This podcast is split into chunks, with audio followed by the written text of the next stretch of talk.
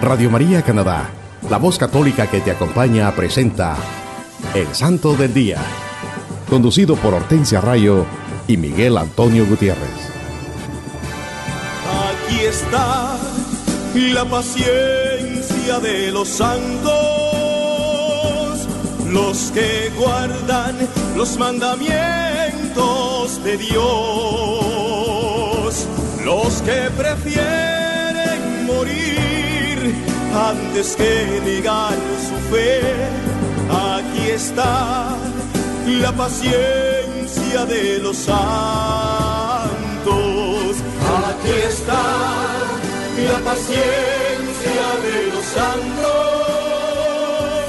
los que guardan los mandamientos de Dios, los que prefieren morir antes que negar su fe. Aquí está la paciencia de los santos.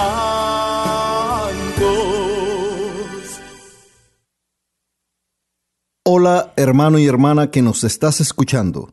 Una vez más es una bendición estar de nuevo con ustedes, compartiendo la vida de los santos de nuestra Iglesia Católica en su programa El Santo del Día y Siete Minutos con Cristo. Les enviamos un cordial saludo desde Toronto a través de Radio María Canadá y los que nos escuchan en cualquier parte del mundo. También pueden ir a la internet y escribir radiomaria.ca diagonal SDD. Hoy les tenemos un programa lleno de bendiciones. Hablar de la vida de los santos es siempre una gran bendición. El gran ejemplo de amor que nos han legado los santos fortalece nuestra fe y nos motiva a seguir en el camino que nos conduce a Cristo Jesús. Al igual que los santos de nuestra Iglesia Católica, nosotros también tenemos que seguir el ejemplo de Jesús con su vida y sus enseñanzas. Sí, hermanos, como se lo mencionamos al comienzo, les tenemos un programa lleno de bendiciones que nos ayudará a enriquecer y fortalecer nuestra fe católica. Hoy les hablaremos de los amigos de Jesucristo, esos hombres y mujeres santos que decidieron hacer de la vida y enseñanza del Maestro su estilo de vida y que nuestra Iglesia Católica celebra esta semana. Y ellos son San Pedro Claver, San Nicolás de Tolentino, Santos Proto e Jacinto. También tenemos la celebración de Nuestra Señora de Coromoto, patrona de Venezuela. Celebramos también el Santísimo Nombre de María, al Beato Apolinar y compañeros, a San Juan Crisóstomo. Celebraremos también la exaltación de la Santa Cruz, a San Cipriano de Cartago y a Nuestra Señora de los Dolores.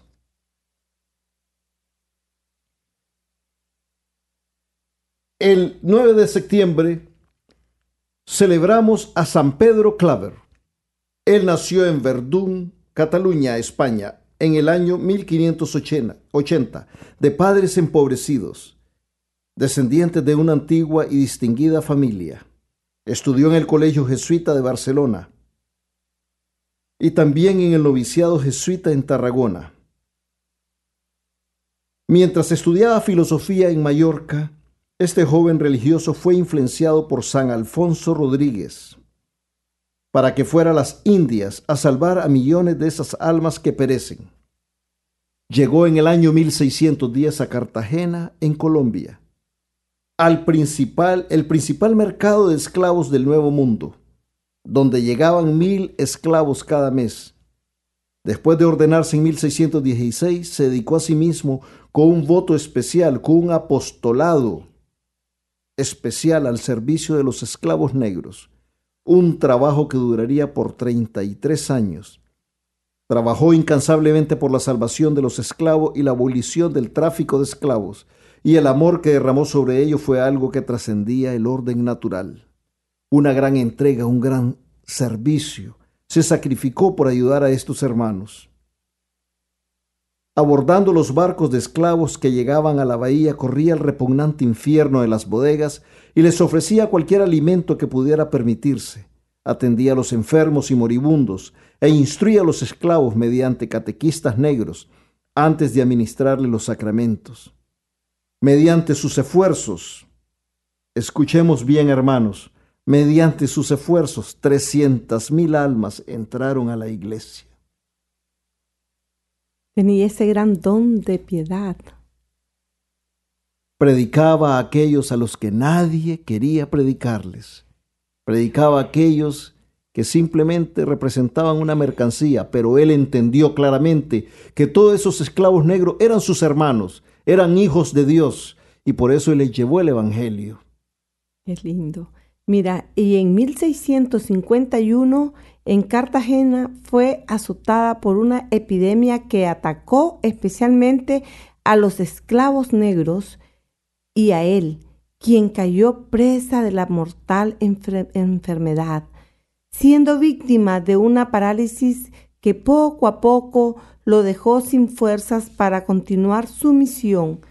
Murió el 9 de septiembre de 1654. Un gran pastor, San Pedro Claver, nos dice su historia que no perdía de vista a sus convertidos cuando dejaban los barcos, sino que los seguía a las plantaciones, a donde los enviaban, alentándolos a que vivieran como cristianos e intercediendo ante sus dueños para que los trataran humanamente. Un gran santo San Pedro Claver, un ejemplo de entrega y amor a sus hermanos, de servicio, de ese servicio que Cristo Jesús nos llama a servir a nuestros hermanos, a ayudar a nuestros hermanos, a estar pendiente de sus necesidades. Eso es lo que Cristo quiere. Y por eso estos santos que siguieron fielmente las enseñanzas de nuestro Señor Jesucristo nos dejan ese ejemplo para que nosotros podamos imitarlos. Bendito sea San Pedro Claver, un hombre de Dios, un gran discípulo de nuestro Señor Jesucristo. El 10 de septiembre celebramos a San Nicolás de Tolentino. Nació en San Ángelo, un pueblo cerca de Fermo, en Italia, en el año, en el año 1245. Fue bendecido con la inocencia y la práctica de virtudes extraordinarias desde su más tierna infancia. Un sermón predicado por un fraile agustino sobre las vanidades del mundo lo persuadió a entrar a la religión, nos dice su historia. No fue un sentimiento pasajero, sino una resolución firme que él llevó a cabo entrando a la orden de los ermitaños de San Agustín en Tolentino, un pequeño pueblo de los estados papales. En este pueblo pasó la mayor parte de su vida. Por eso obtuvo ese apodo, San Nicolás de Tolentino. Hizo su profesión de fe antes de cumplir los 18 años de edad. Y entonces comenzó ese gran camino a la santidad, en el que pronto sobresalió, distinguiéndose por las virtudes de humildad y mansedumbre. Dos grandes virtudes que caracterizaron a nuestro Señor Jesucristo, humildad y mansedumbre. Fue enviado a varios conventos de su orden y fue en el de Singole, donde se ordenó como sacerdote a mano del obispo de Osimo. Desde ese momento comenzó un trabajo grande en las predicaciones y escuchando confesiones. Pasó los últimos 30 años de su vida en Tolentino. Ayunaba cuatro días a la semana con pan y agua. En los demás días no probaba carne ni huevos. Rezaba hasta muy entrada la noche más aún hasta el canto del gallo, para dormir luego solamente un par de horas sobre una estera. A un cohermano que le preguntó, a punto de morir, sobre el motivo de tanta felicidad en sus ojos, respondió, Veo al Señor mi Dios junto a su Santísima Madre y a mi Padre San Agustín, que me dicen, lo has hecho bien, siervo bueno y fiel. Amén. Amén. Un gran santo, San Nicolás de Tolentino, un hombre entregado a la oración, a los ayunos, a la predicación.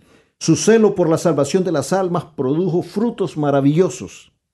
Dios favoreció a este santo con muchos dones celestiales y el tiempo que tenía libre de sus labores lo dedicaba a la oración y a la contemplación. Sufrió mucho por causa de muchas enfermedades que eran muy dolorosas, pero murió felizmente, a como lo escuchamos, un hombre con un gran gozo en su corazón, porque él sabía que había cumplido con su misión para la que fue creado. Él descubrió su misión, su vocación, servirle a Cristo, y lo hizo de tal manera que por eso lo recordamos, un gran santo, un hombre de Dios, San Nicolás de Tolentino. Mira qué lindo lo que decía él. No amen demasiado el mundo, ni las cosas del mundo. Todo lo que es del mundo pasará. San Nicolás de Tolentino. El 11 de septiembre celebramos a los santos Proto y Jacinto. Estos eran dos mártires romanos. Y según el Papa Damaso, hermanos que fueron martirizados separadamente. Allá por el año 303, fueron sepultados en el cementerio de la Basílica en la Vía Salaria Vieja. Dos santos que los recordamos mártires de, de nuestra Iglesia Católica en sus comienzos, cuando aquellas grandes persecuciones a los cristianos. Por eso los recordamos un ejemplo de entrega, de amor a Cristo. Fueron decapitados por no negar su fe. También el 11 de septiembre celebramos a Nuestra Señora de Coromoto, patrona de Venezuela. A mediados del siglo XVII, los religiosos capuchinos empezaron la evangelización de la comarca de Guanare, situada en el centro occidental de Venezuela, y en una de las tribus indígenas evangelizadas se originó el culto a esta advocación. Según el relato, cuando los indios cospes se disponían a recibir el bautismo, el cacique se negaba a que se le administrara. En septiembre de 1651 el cacique se encontró con un vecino de la villa de nombre Juan Sánchez, y el indio le contó que una bella señora se le había aparecido en una quebrada, y le había dicho que recibiera el agua del bautismo. Juan Sánchez le invitó a seguir las indicaciones de la aparición. De igual forma, otros llegaron a confesar que alguien celestial aparecía cuando ellos iban a recoger agua. Muchos veían con profundo respeto aquel lugar y el agua se utilizó para curar a los enfermos, pero el cacique no daba signos de convertirse. El 8 de septiembre de 1652, la Virgen se le apareció finalmente en una aura luminosa en su propia choza pero el indio llegó a amenazarla con su arco. Ella siempre sonriente avanza hacia el cacique y cuando éste intenta atraparla, repentinamente ella desaparece ante su vista. En el puño del indio queda, sin embargo, una pequeña estampa con la imagen de la señora. Luego del hecho ocurrido, el cacique se convirtió al cristianismo y se hizo bautizar. Juan Sánchez recogió la pequeña imagen y desde ese momento se inició la veneración. La Virgen y el niño miran de frente, ergidas sus cabezas coronadas. Dos columnas unidas entre sí por un arco forman el respaldo del trono que lo sostiene. Un velo cae de forma simétrica sobre sus cabellos, cubriéndolos respetuosa y devotamente. La túnica de la Virgen es de color pajizo y la del niño es blanca como su velo. El 7 de octubre de 1944, el Papa Pío XII la declaró patrona de la República de Venezuela y su coronación canónica se celebró el 11 de septiembre de 1952. Nuestra Señora de Coromoto ruega por nosotros. Amén. El 12 de septiembre celebramos el santísimo nombre de María. En este día, nuestra iglesia observa la fiesta del santísimo nombre de María, que recuerde el amor de la Madre de Dios a su santísimo Hijo y propone que los fieles invoquen la figura de la Madre del Redentor. Con el paso de los años, más de 70 significados han sido concedidos al nombre de María, la mayoría basada más bien en devoción que en filología. Los dos significados que más prevalecen actualmente son la exaltada y la incomparable. Parece que el segundo es el más probable de todos y sin duda el más apto para la Santísima Virgen. Esta fiesta se originó en España y fue aprobada por la Santa Sede en el año 1513. El Papa Inocencio XI extendió la observancia a la Iglesia Universal en el 1683 en gratitud por la victoria de Juan Sobieski, el rey de Polonia, sobre los turcos, quienes asediaban Viena y amenazaban el oriente. Se asignó a la fiesta el 12 de septiembre, la fecha de la victoria y solo cuatro días después de la fiesta de la Natividad de María. La fiesta quedó en el calendario universal romano con una fiesta menor de María hasta la publicación del nuevo misal romano, que fue revisado después. La iglesia enseña que Dios Padre es glorificado en primer lugar por el nombre de Jesús, es decir, por la persona de su Hijo, su poder y misión salvadora. En ningún otro nombre hay salvación, solo en el nombre de Jesús. Después el Padre es glorificado por el nombre de María, es decir, por la persona de la Madre de Cristo y su misión en la historia de la salvación. El nombre de María se celebra como, primero, un nombre de honor, porque Dios ha exaltado su nombre de tal manera que los labios humanos nunca cesarán de alabarla. Dos, un nombre santo, pues distingue a la mujer que fue totalmente llena de gracia y encontró favor con Dios y dio luz al Hijo de Dios. Tres, un nombre maternal, porque el Señor Jesús muriendo en la cruz nos la regaló como nuestra madre para que podamos invocarla y ser fortificados en nuestras necesidades. 4. Un nombre sensible a la necesidad, porque los fieles en cuyos labios reverbera su nombre vuelven a ella con confianza como su estrella de esperanza y su madre en los tiempos de peligro. El nombre de la Santísima Virgen María, el nombre de la Madre de Dios, un nombre santo, un nombre que cuando lo invocamos, ella nos va a proteger con su poderosa intercesión. El nombre de Santa María, Madre de Dios. Madre de Cristo, el Redentor del mundo. Amén. También el 12 de septiembre celebramos a los beatos Apolinar y compañeros. Todos ellos fueron mártires. Entre 1617 y 1632 se desató una terrible persecución en el Japón en contra de los cristianos que produjo 205 mártires por la fe cristiana. Repito, 205 mártires. De este número, 18 fueron de la primera orden de San Francisco y 27 de la tercera orden, todos ellos misioneros. El líder de los mártires franciscanos fue Apolinar Franco, el comisario provincial de la orden en el Japón. Él desafió un decreto imperial que condenaba a muerte a todos los que se proclamaran cristianos. Apolinar al llegar al Japón se declaró abiertamente como discípulo de Cristo. Fue encerrado en la prisión de Omura, donde pasó cinco años catequizando y bautizando a sus compañeros de prisión. Qué valor cristiano, el del Beato Apolinar. Fue encerrado, encarcelado y siguió catequizando y evangelizando en el nombre de Cristo. El 12 de septiembre de 1622, él y varios otros franciscanos fueron quemados en la hoguera. Fueron beatificados en el 1867 por el Papa Pío IX. Por eso lo recordamos también el 12 de septiembre al Beato Apolinar y todos sus compañeros mártires, hombres de Dios, hombres que no negaron su fe en Cristo, se dedicaron a evangelizar a otros hermanos en el Japón, llevando la palabra de Dios hasta esos lugares y en esos tiempos. Nada fácil. No es fácil en estos tiempos, mucho menos en aquellos tiempos, pero ellos tomaron esa gran decisión. Se fueron a evangelizar hasta el Japón y ofrendaron sus vidas, todo por servir a Cristo. Benditos sean el Beato Polinar y todos sus compañeros mártires.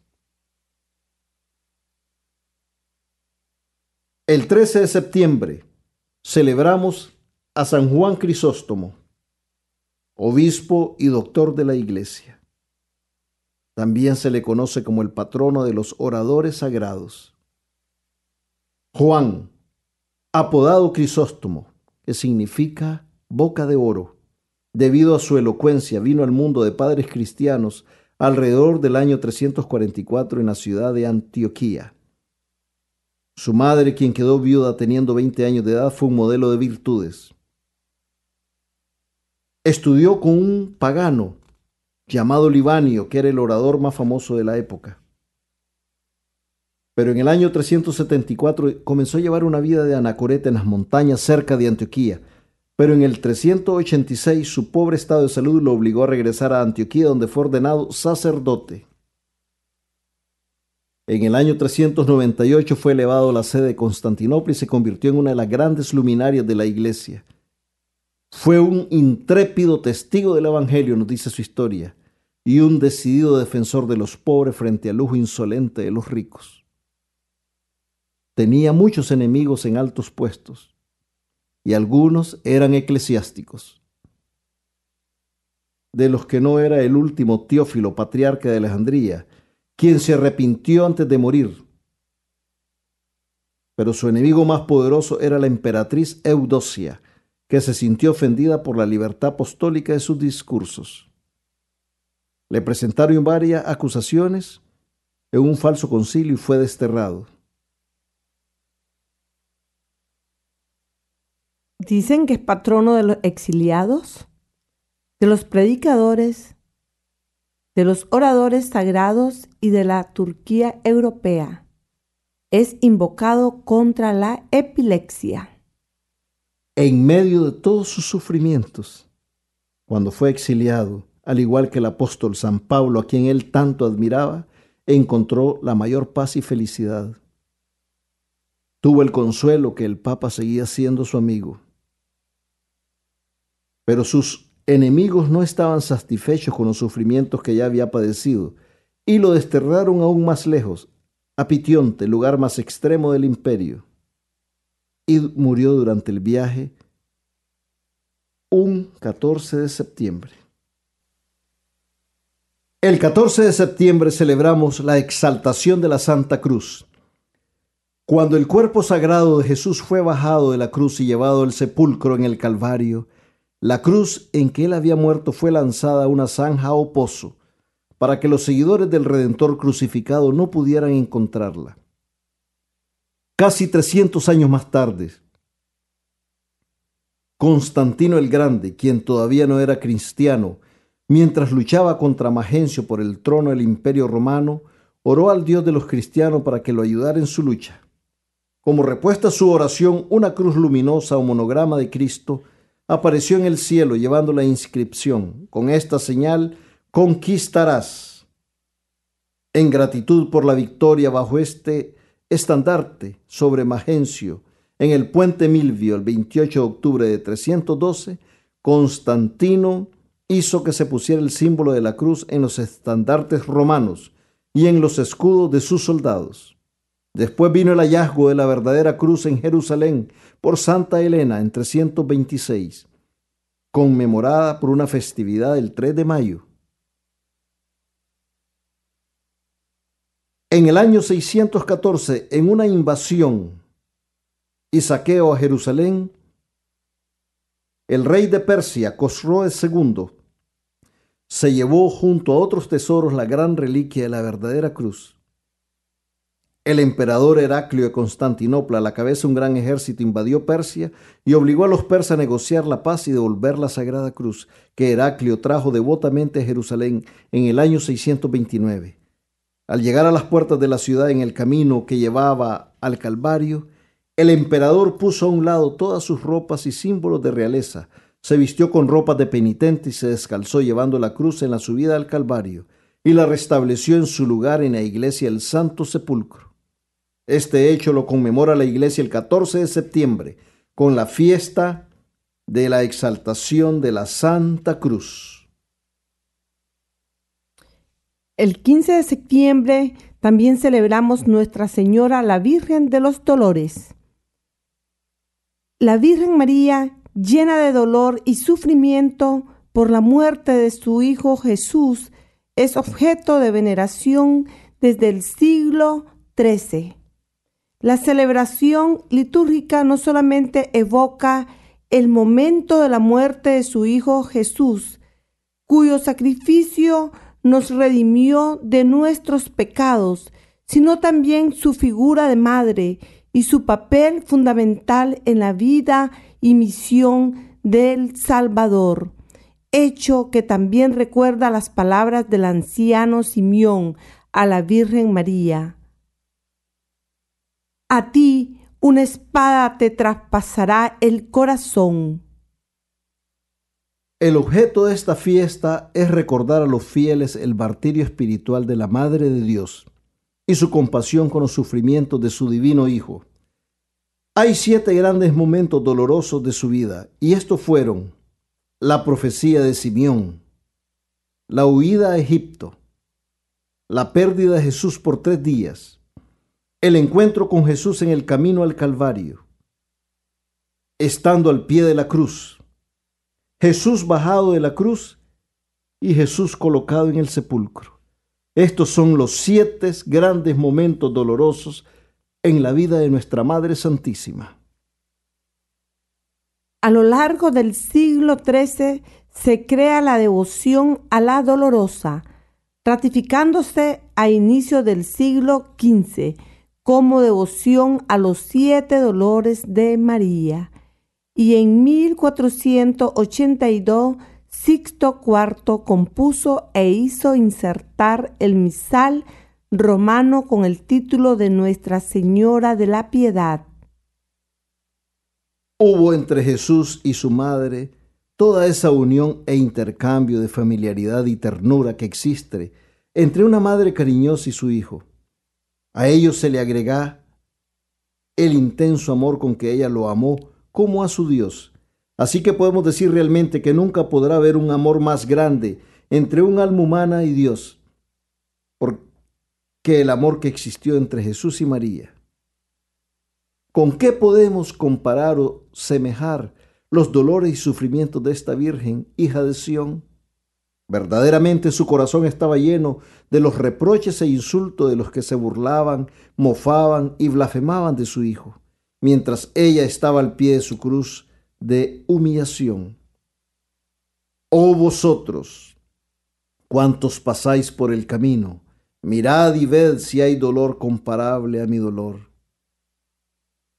Esto está en Lamentaciones 1, 12. Por eso celebramos el 15 de septiembre Nuestra Señora de los Dolores, para recordar sobre todo todos esos sufrimientos y dolores de nuestra Madre Santísima. Pero también recordar ese gran amor que existió entre la Santísima Virgen María, una alma humana, y nuestro Señor Jesucristo, Dios y verdadero hombre.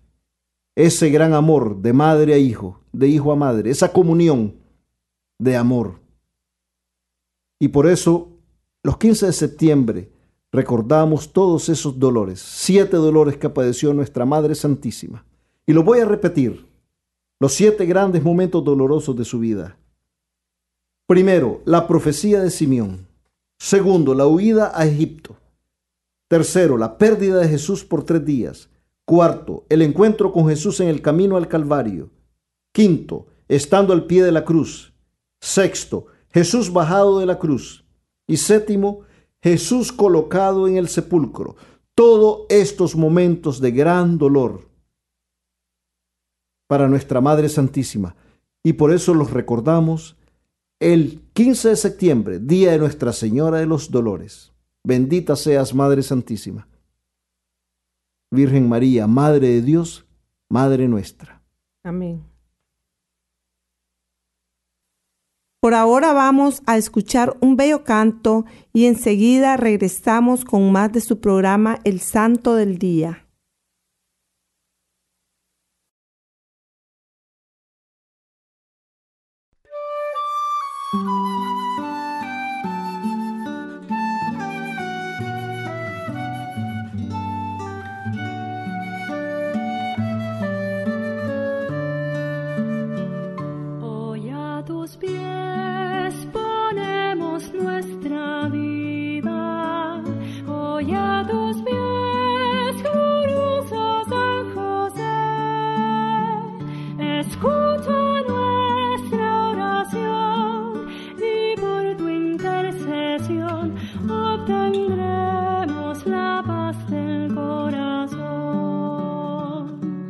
Nazaret, junto a la Virgen Santa, en Nazaret.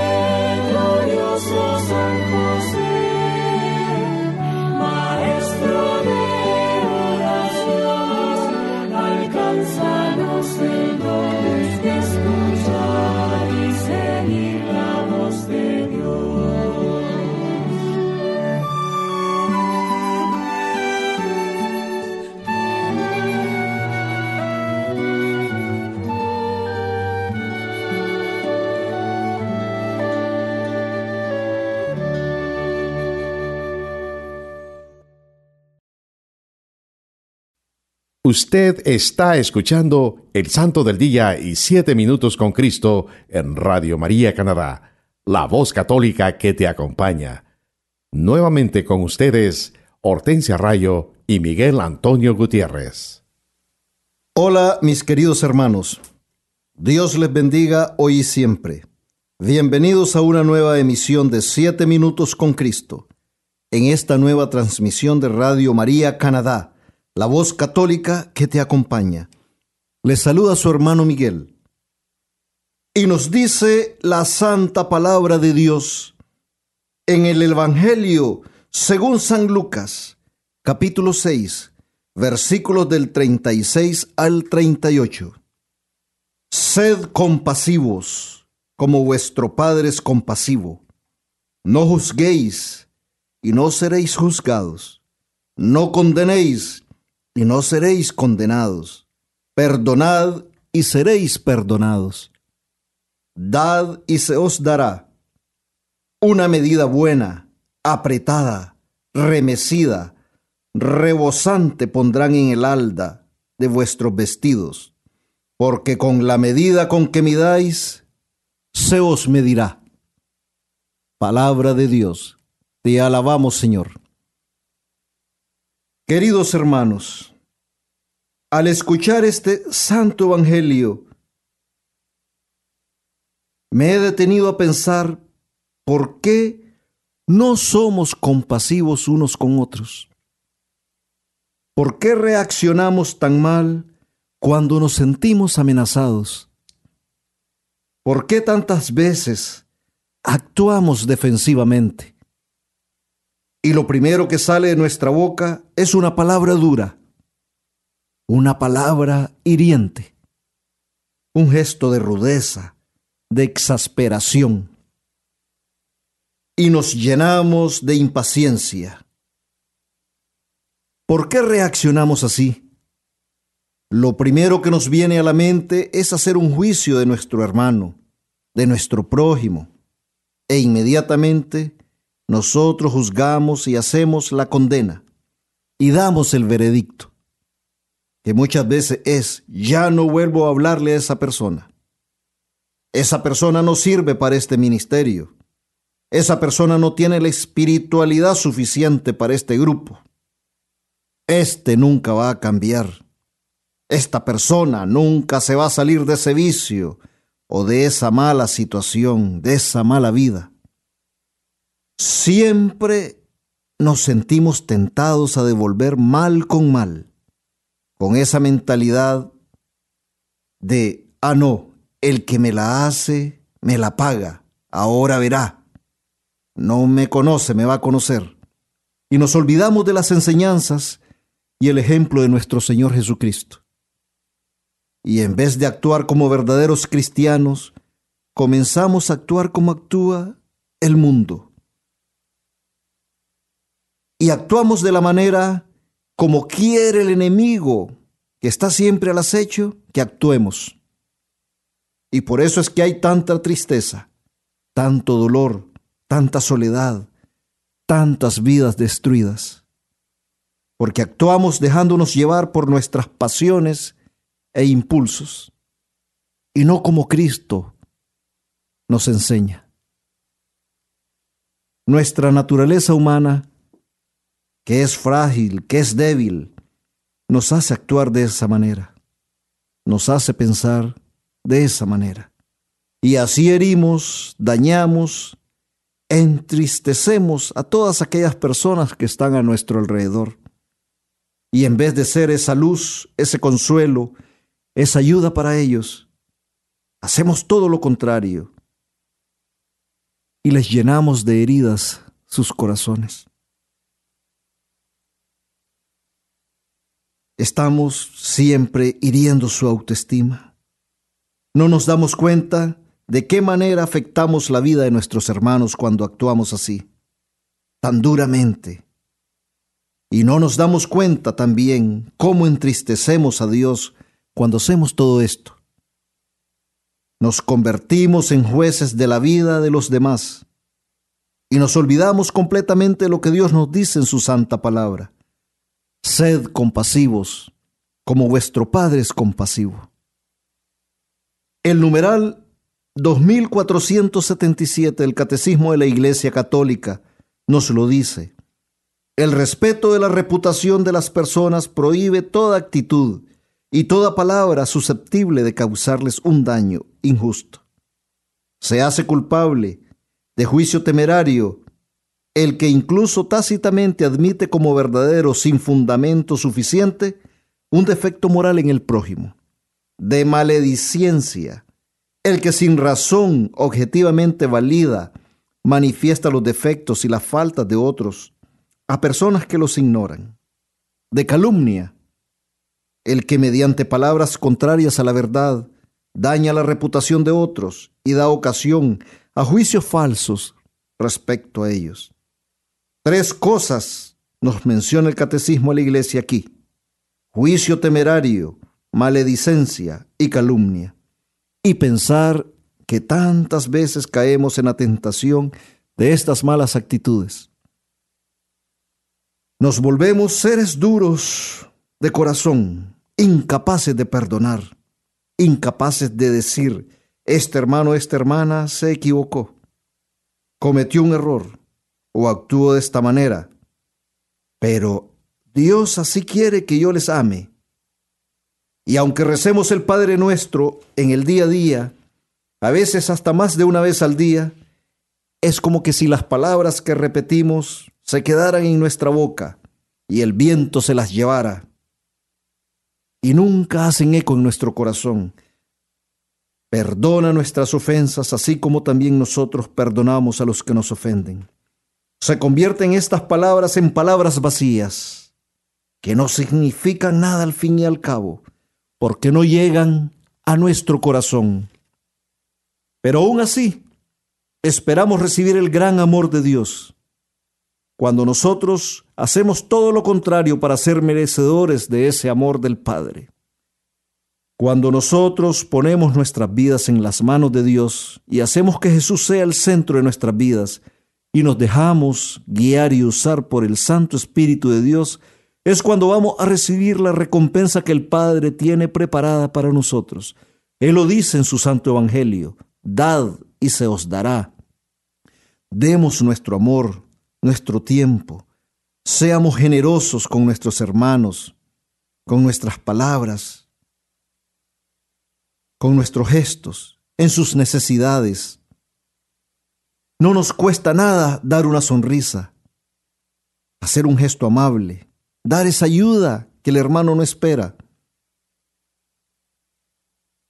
Amemos a los que no nos aman. Ayudemos a los que nos a los que no tienen con qué devolver el mismo gesto o favor. Seamos amables con los que no lo son con nosotros. Practiquemos lo que el Maestro nos enseña con el ejemplo de su vida y sus enseñanzas. Nos lo dice Jesucristo en su santa palabra. Con la medida que midáis, se os medirá.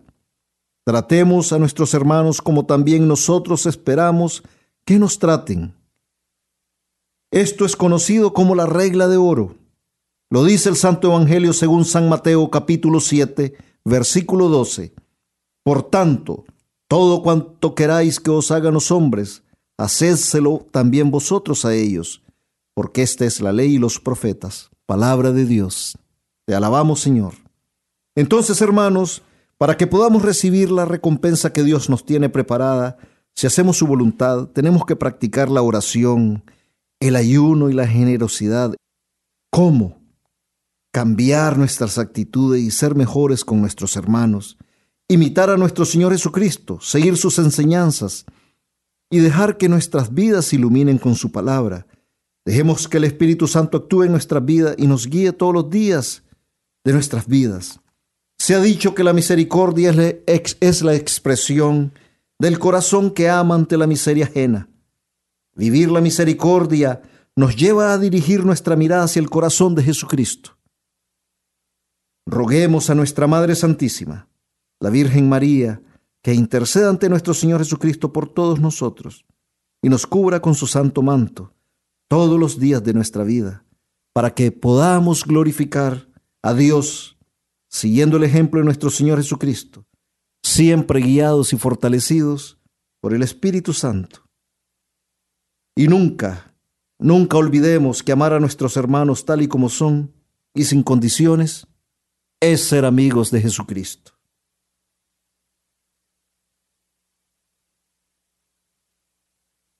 Llegamos al final de nuestro programa por hoy. Muchas gracias por acompañarnos y recuerden seguir en sintonía entre todos los programas de nuestra emisora Radio María Canadá. La voz católica que te acompaña. Que Dios les bendiga.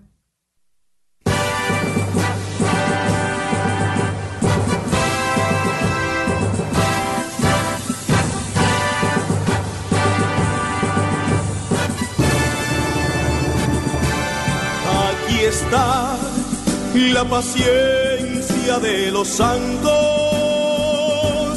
los que guardan los mandamientos de Dios, los que prefieren morir antes que negar su fe. Aquí está la paciencia de los santos. Usted escuchó El Santo del Día y Siete Minutos con Cristo, conducido por Hortensia Rayo y Miguel Antonio Gutiérrez en Radio María Canadá, la voz católica que te acompaña. Los que prefieren morir antes que negar su fe, aquí está la paciencia de los santos.